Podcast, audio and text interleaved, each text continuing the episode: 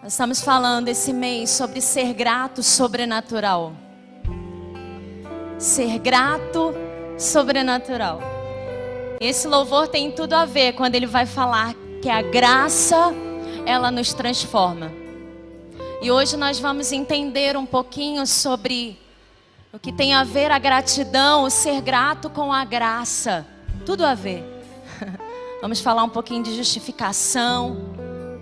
Você precisa estar atento comigo àquilo que Deus vai querer construir no nosso espírito nessa noite. Amém? Vamos louvar mais um pouquinho. A graça dele muda a nossa história. Obrigada, Jesus.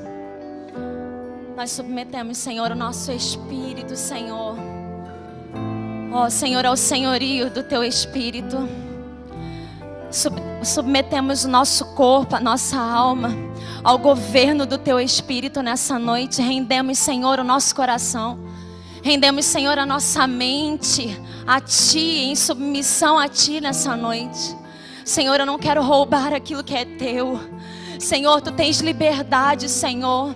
Senhor, esse lugar é teu, os nossos corações são teus. Então, Espírito, ministra. Eu não posso fazer aquilo que é função do teu Espírito e que só Ele pode fazer. Então, faz, Espírito Santo. Ó oh, Pai, toma o teu lugar. Senhor, queremos sair daqui impactados, transformados. Senhor, de dentro para fora. Espírito Santo de Deus, tu és bem-vindo Declaramos que te amamos. Declaramos a ti a nossa total dependência e rendição nessa hora, Pai. Toma o teu lugar. Em nome de Jesus. Em nome de Jesus. Você pode se sentar.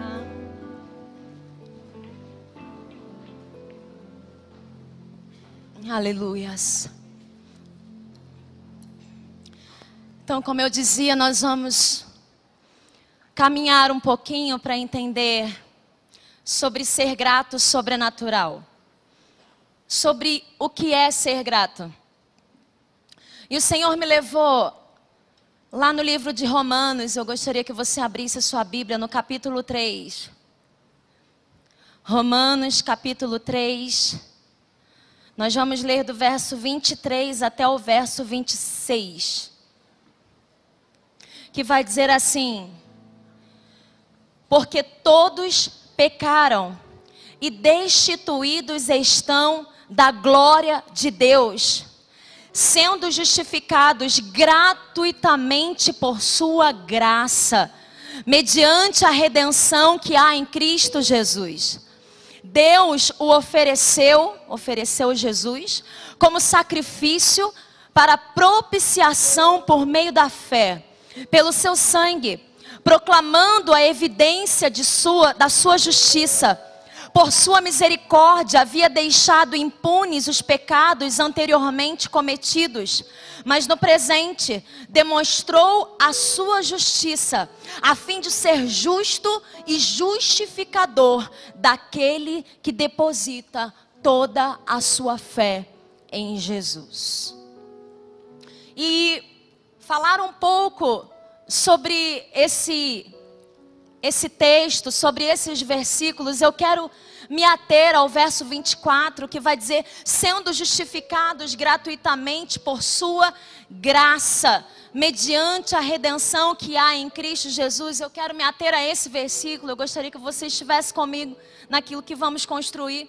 E falar desse capítulo é Paulo ali aconselhando aos romanos a igreja que se encontrava em Roma. Paulo ali vai precisar tratar algumas situações, porque estava havendo divisão entre os crentes judeus e os crentes gentios.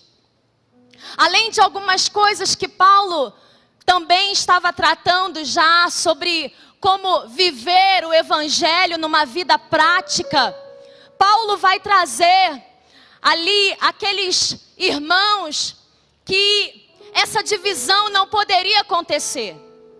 E aí havia ali a discussão daqueles crentes que foram circuncidados, aqueles que não, e isso estava trazendo desentendimento entre eles. E Paulo vai dizer uma realidade só. Ele vai resumir tudo numa realidade só. Porque todos pecaram e destituídos estão da glória de Deus. Paulo vai dizer: olha, não importa se você é judeu, não importa se você é gentio, todos permanecem debaixo do juízo divino. E a necessidade do evangelho se dá pelo fato de sermos culpados diante de Deus. Paulo traz essa realidade para a igreja de Roma. Os crentes judeus queriam se ater à vantagem de serem judeus por conhecerem a palavra. Achavam que isso era uma vantagem. Mas na verdade o fato é que isso trazia sobre eles ainda uma responsabilidade maior, exatamente por conhecerem a verdade, por conhecerem a palavra. E Paulo vai dizer: olha, não importa, vocês são pecadores. Deus não faz acepção de pessoas. Não há nenhuma vantagem nisso. Deus não isenta ninguém do seu padrão de justiça. Todos pecaram.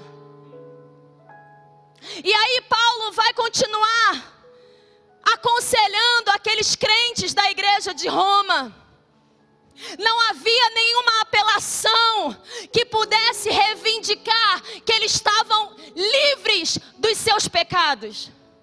Não havia nada em que eles pudessem se ater que não os tornassem culpados. Porque foi isso que o pecado fez com o homem. O pecado tirou o homem da glória original do jardim o pecado fez com que o nosso relacionamento com Deus, que a humanidade perdesse o contato com Deus, fosse excluído dessa glória. E ele está dizendo isso: olha, não importa, vocês são pecadores, estão destituídos, estão separados, estão afastados da glória de Deus. Há uma necessidade de primeiro reconhecer isso e depois de encontrar um caminho de volta a essa reconciliação. De encontrar um caminho de nos tornarmos novamente justos.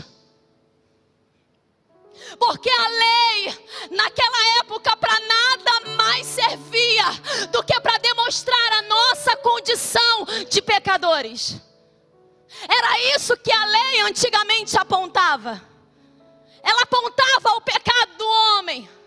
Mas a lei não era suficiente para regenerar esse homem.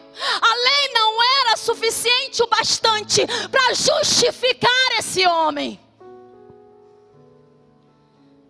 E Paulo começa a trazer essa realidade para aqueles crentes. Resumindo aqui, falando numa numa forma, de uma forma bem popular. Vocês são tudo farinha do mesmo saco. Não tem maior, não tem menor.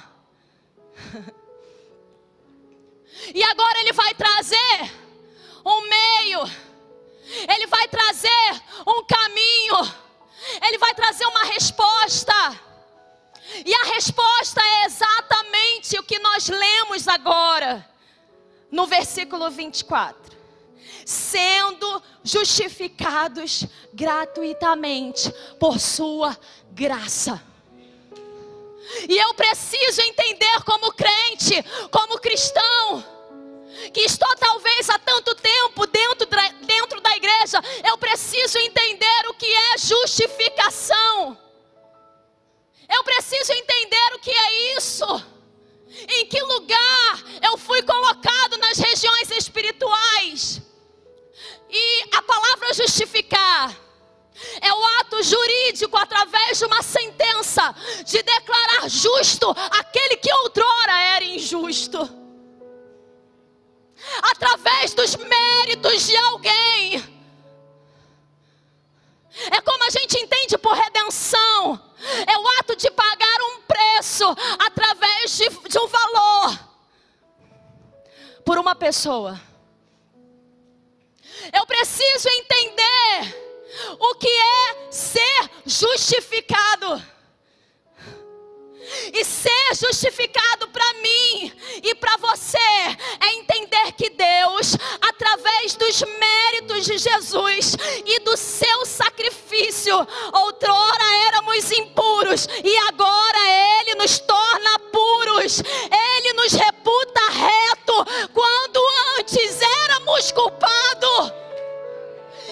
condenados a uma condenação eterna.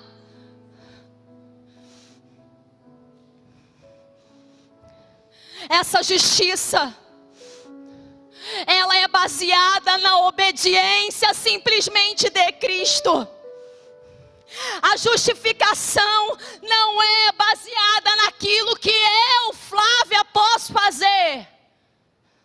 A justificação não é baseada nas obras. É por isso que a palavra vai dizer: olha, para que você não se glorie. A justificação foi a obediência do Cristo que decidiu render tudo, entregar a sua vida por amor de nós, sendo ainda pecador, pecadores impuros.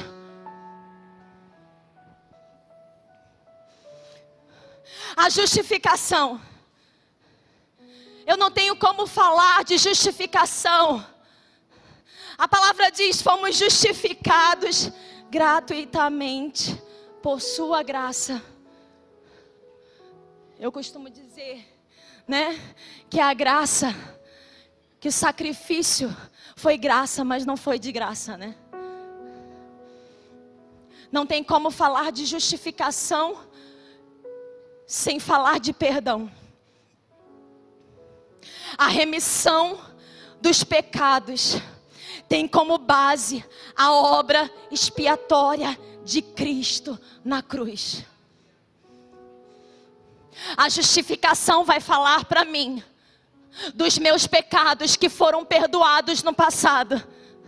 Pecados que são perdoados hoje no presente e pecados que serão perdoados no futuro. A culpa do pecado é removida através da cruz através do sangue de Jesus.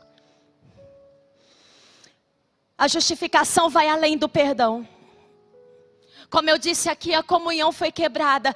E através da justificação, através de Jesus, através do sacrifício, pela fé, a justificação também vai restaurar a comunhão do homem para com Deus. O homem passa agora a ter paz. Eu não preciso mais de intermediários. Eu não preciso mais que o sacerdote entre no meu lugar e ofereça Porque agora, através de Cristo, eu sou aceito e eu posso entrar diante dele o tempo todo. Quando eu estiver andando, dirigindo, lavando a louça, através de Cristo, esse acesso foi livre. O véu do templo foi rasgado. Nós entramos e saímos na igreja e não entendemos a dimensão da graça. Vivemos uma vida muitas vezes no automático.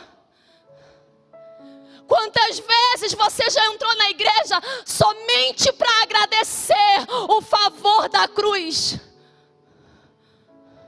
Porque é muito bom quando entramos na igreja para sermos gratos por algo que nós alcançamos, por uma porta que se abriu, por um ente querido que foi curado, por algo, por um milagre que aconteceu. Mas quantas vezes você já entrou aqui apenas para ser grato pela salvação? Apenas para ser grato por aquilo que Jesus fez por você? Por essa justificação, por Ele ter te tornado justo novamente, santo novamente, irrepreensível novamente. Quantos de nós agradecemos pela salvação? Além disso, obrigada. A justificação, essa graça, esse favor, me fez ser adotada como filha de Deus.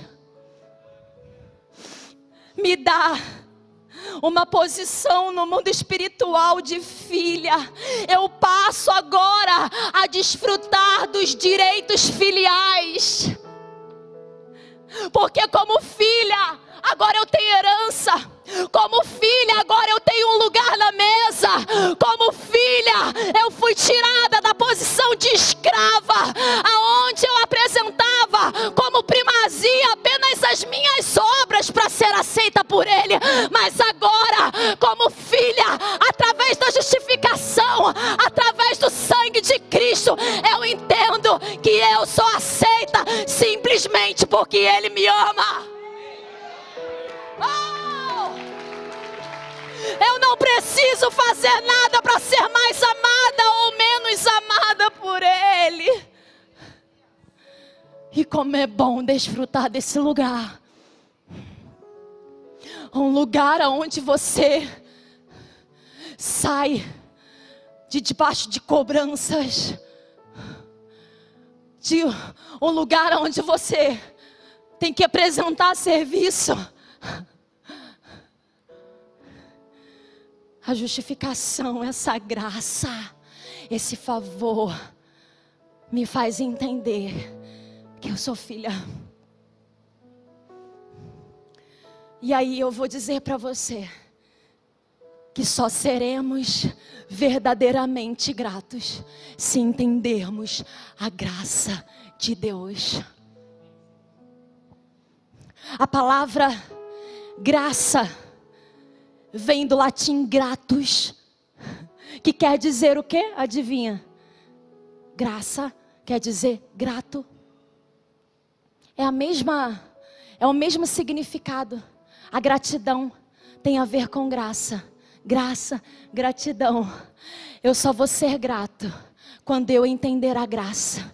Quando eu entender o sacrifício de Cristo na cruz, quando eu entender a posição que Ele me colocou no mundo espiritual, nas regiões espirituais. A graça não é somente um favor imerecido, mas é o próprio poder de Deus. A graça nos habilita a vencer, a se tornar, a caminhar, a prosseguir. A graça nos enche de esperança. Quando nós entendemos a graça, gratidão passa a ser um estilo de vida. Eu acordo agradecendo. Eu vou caminhar agradecendo. Eu vou trabalhar agradecendo. A minha vida. A gratidão passa a ser um estilo de vida. Eu vou viver uma vida agradecendo. A gratidão torna-se uma chave que abre portas no mundo espiritu espiritual quando entendemos a graça. Como que eu respondo à graça? Sendo grato. Eu sei que em algum momento da sua vida você passou por questionamentos. Eu sei que em algum momento da sua vida você passou por crises existenciais. Momentos aonde, ou talvez você esteja passando, momentos aonde você perguntou ao Senhor, ou perguntou, simplesmente se perguntou a si mesmo: de onde eu vim? Para onde eu vou? Por que, que eu existo? Mas todas essas perguntas não são respondidas através de uma elaboração racional. Essas perguntas não são respondidas através de uma elaboração filosófica ou talvez lógica. Mas há só uma resposta para essas perguntas. E a resposta é graça. Porque a graça vai me ressignificar vai me ressignificar existencialmente. Entender a graça me faz entender o quão grande é o amor de Deus por mim, provado na cruz, através de Jesus, e isso vai começar a trazer sentido e razão para a minha vida. Entender a graça responde: para onde eu vou?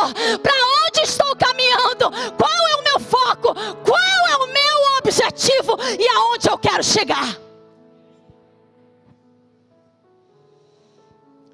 A graça muda a ótica, a nossa ótica, a nossa visão. A graça muda o meu olhar em relação às coisas, ao externo.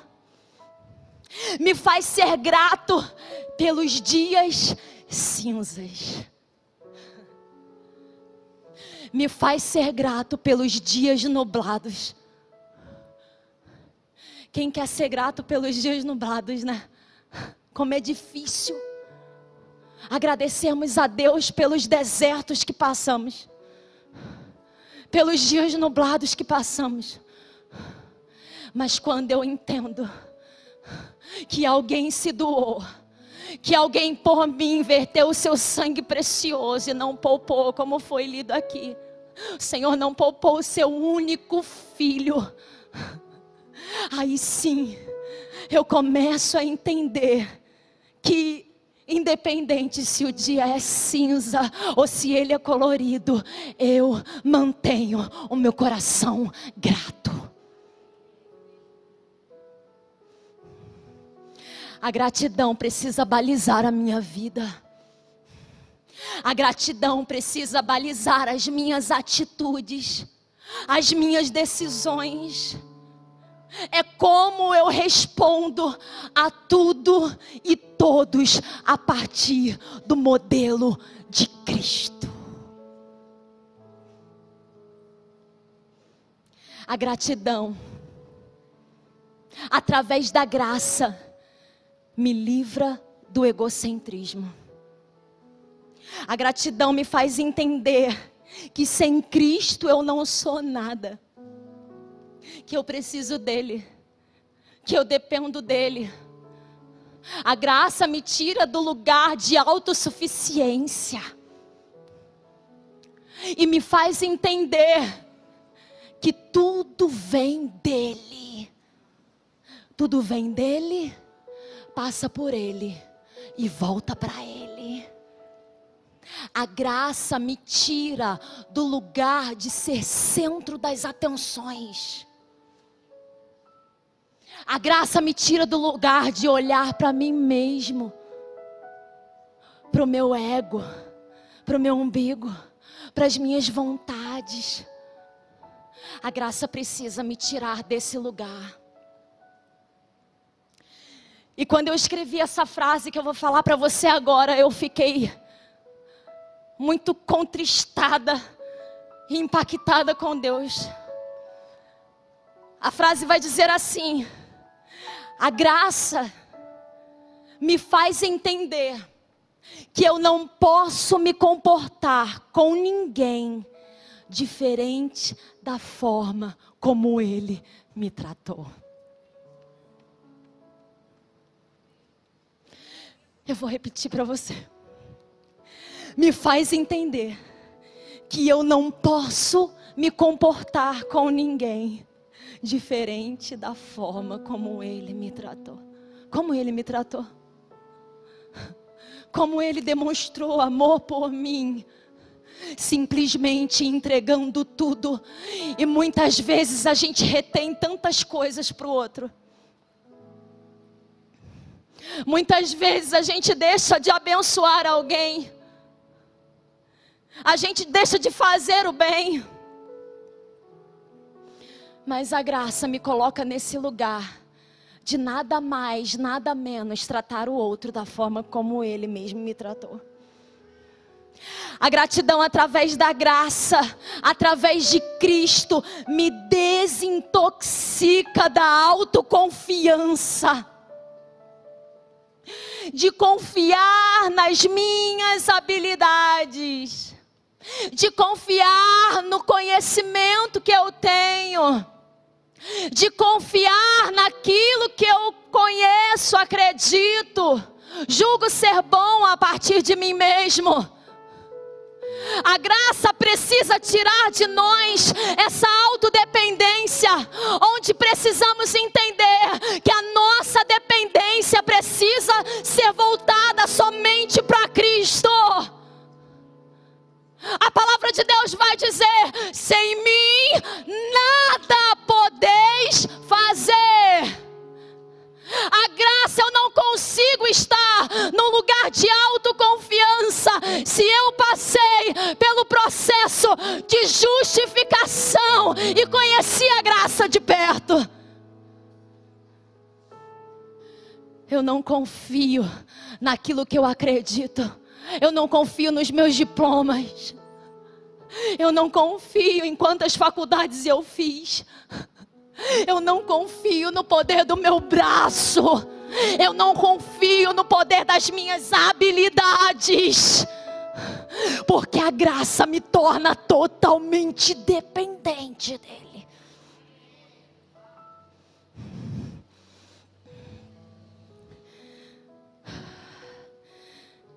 A gratidão me faz agir com graça é como sangue fluindo no corpo que o mantém de pé. É um fluxo contínuo. Eu recebo a graça, manifesto a graça de sobre a vida do meu irmão. Eu sou grato a Deus pela vida dele. Ele é grato a Deus pela minha vida e isso me edifica. E isso me alegra. A graça me faz enxergar as minhas, a minha humanidade. E assim me torna mais humilde. A graça me faz reconhecer as minhas limitações.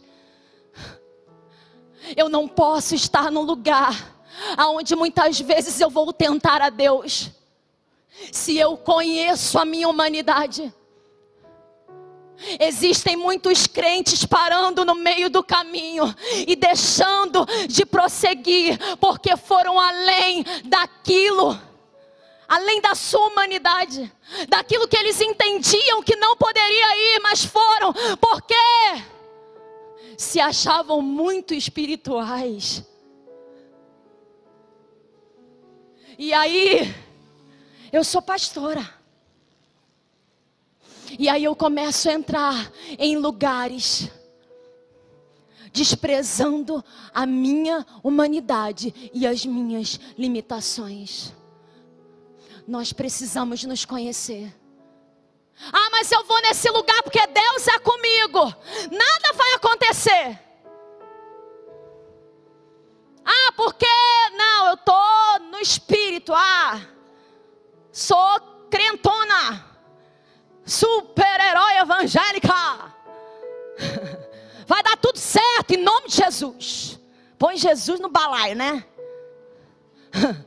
Acho que Jesus está olhando assim, falando, não tem nada a ver com isso. Estou mandando sem não, olha para você. Você não pode entrar nesse lugar. E nós desprezamos a nossa humanidade. Fomos chamados para sermos, nós somos seres eternos, espirituais, mas, querido, você é humano. Amém? Você precisa se conhecer. A graça me conduz à maturidade e a receber de Deus posições elevadas, responsabilidades maiores no reino. Porque enquanto eu for menino, eu não alcanço responsabilidades maiores no reino, porque continuo sendo menino, porque não cresci, porque continuo naquele círculo vicioso. Mas se eu tive um encontro com a graça, se esse favor me alcançou, e agora se tornou tudo em mim. Eu entendo que eu preciso crescer, eu preciso amadurecer para responder a algo maior que Deus vai me entregar. A gratidão só é possível pela graça. A graça, ela não somente precisa fazer parte de mim, mas ela precisa me tomar como um todo. A graça dissipa o medo, o medo diante das adversidades, o medo diante da notícia ruim o medo diante das circunstâncias. Como 2 Timóteo 1,7 vai dizer que Deus não nos deu espírito Quando eu entendo a graça, quando eu entendo o favor de Deus através de Cristo, do seu sangue vertido na cruz pela fé, eu entendo, querido, que a graça só é possível manter-se grato através da obra de Cristo, mesmo em meio às circunstâncias, porque Ele não me chamou para ter medo. A graça vinda de um coração grato é fruto de confiança e dependência. A graça me habilita a obedecer e cumprir a vontade de Deus. Não há mérito nenhum no homem. Os propósitos de Deus não repousam na força humana. Sabe? Chega um momento na vida de Paulo. A Bíblia vai falar sobre o espinho na carne, a Bíblia não diz para nós o que é. Mas Paulo buscava uma resposta. E em meio àquele sofrimento, em meio àquela dor, em meio àquele espinho na carne, o Senhor só vai ter uma resposta para ele. Eu não sei qual a resposta que você veio buscar nessa noite. Talvez fosse diferente daquela que eu vou te dar. Mas a resposta que ele tem para mim e para você foi a mesma que ele deu para Paulo. Paulo, a minha graça te basta. Senhor, mas e o emprego? Senhor, mas o meu filho aqui doente? Senhor, o Senhor não está vendo o que eu estou passando? Senhor, o Senhor não está enxergando que eu preciso de um milagre, que eu preciso que o Senhor intervenha nessa situação. O Senhor não está vendo meu casamento destruído. O Senhor não está vendo meu filho nas drogas, a minha filha na prostituição. O Senhor não está vendo. Três vezes Paulo clama ao Senhor o Senhor fala para nós nessa noite: a minha graça te é suficiente para continuar prosseguindo, para alcançar aquilo que eu te chamei para alcançar.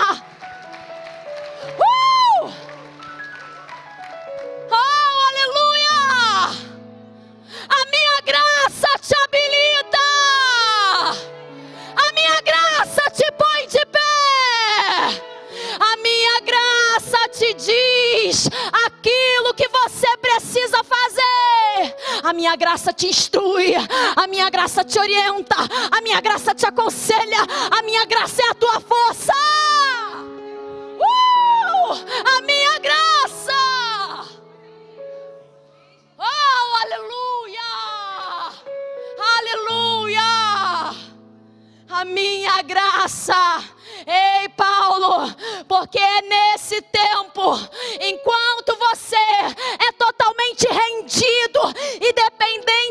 dependente a mim, que o meu poder vai se aperfeiçoando na sua fraqueza.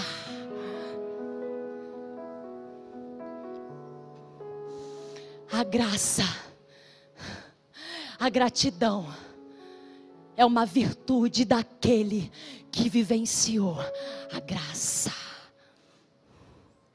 E é por isso que Paulo vai dizer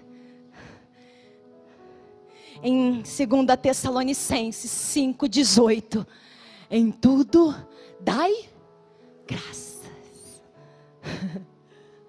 Porque Ele, exatamente Ele, vai declarar na palavra que ele sabia viver contente a despeito das adversidades.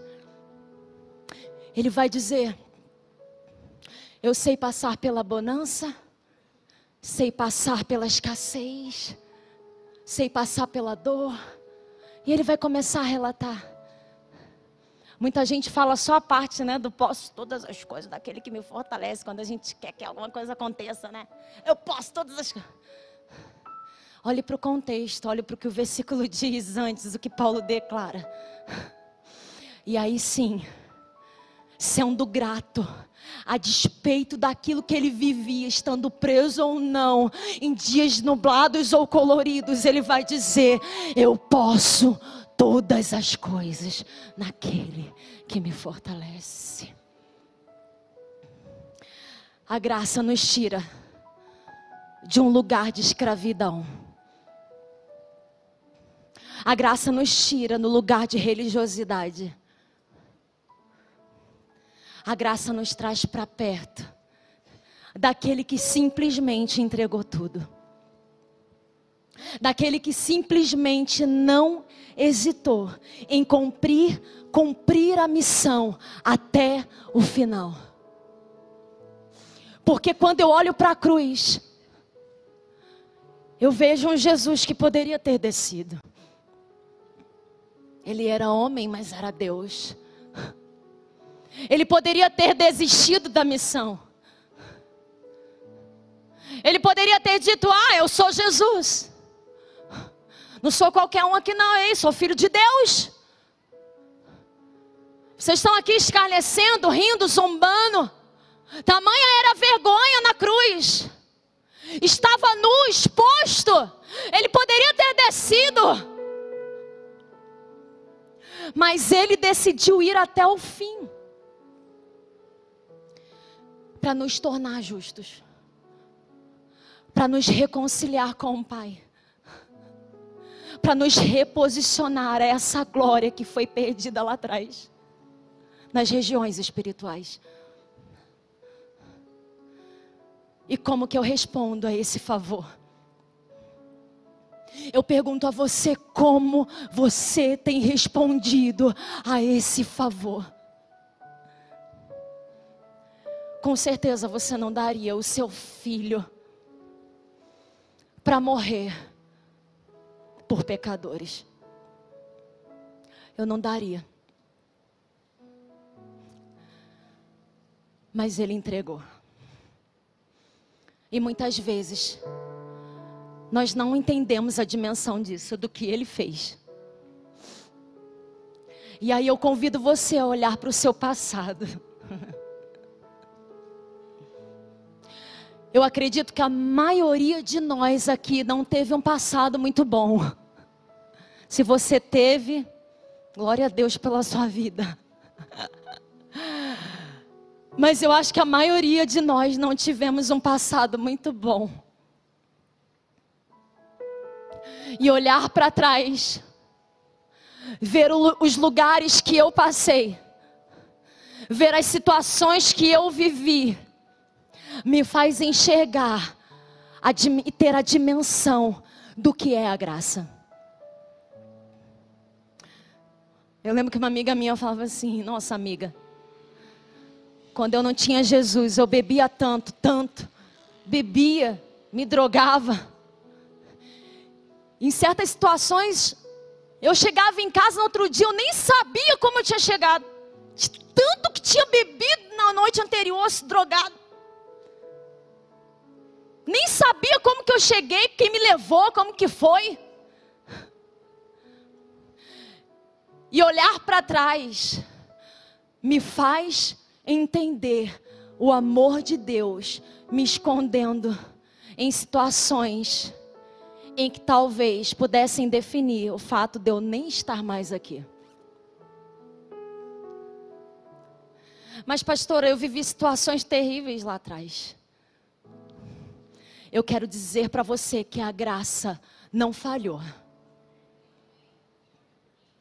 a graça, o amor de Deus não falhou, mesmo nesse tempo difícil que você atravessou. Porque hoje você pode olhar para você e ver no que a graça te transformou. Hoje você pode olhar para você, olhar para trás, e a despeito de tudo aquilo que você viveu, você pode olhar para você, você hoje e ver aquilo que a graça te tornou. Nós vamos a cada dia sendo aperfeiçoados. Não estamos perfeitos, não somos perfeitos.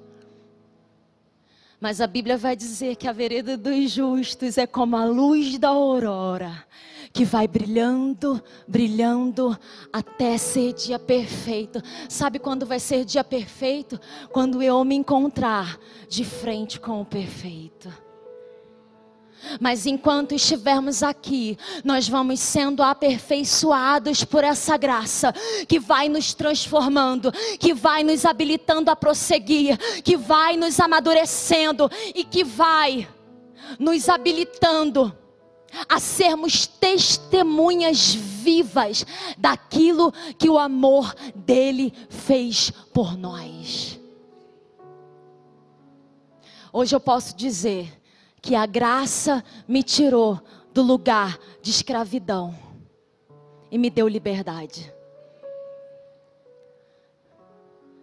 Entender esse lugar, entender o sacrifício de Jesus, é saber que o amor dele é um amor incondicional. Eu gostaria que você se colocasse de pé. Não saia, não converse. Isso, nesse mesmo espírito, nós vamos nós vamos louvar. E eu quero fazer um convite nessa hora. Falamos sobre justificação. Sobre o ato de ser justificado no mérito da obediência de Cristo do seu sacrifício na cruz, do seu sangue. A justificação que me trouxe vida, que me tornou justa, que me tornou pura, que me tornou santa. Falamos que só somos gratos se entendemos essa graça, esse favor dele por nós. E eu quero convidar você que entendeu essa palavra. Você que ainda não consegue desfrutar deste lugar de paz, de refrigério, de certeza de uma direção, da certeza de que você não está perdido, mas que existe um caminho, existe uma saída, e a saída é Cristo. Você que ainda não consegue desfrutar dessa graça. Você que ainda não consegue viver essa vida abundante, porque a Bíblia vai dizer que nós temos vida abundante com Cristo, e a vida abundante não é quando você morrer na eternidade, querido. A vida abundante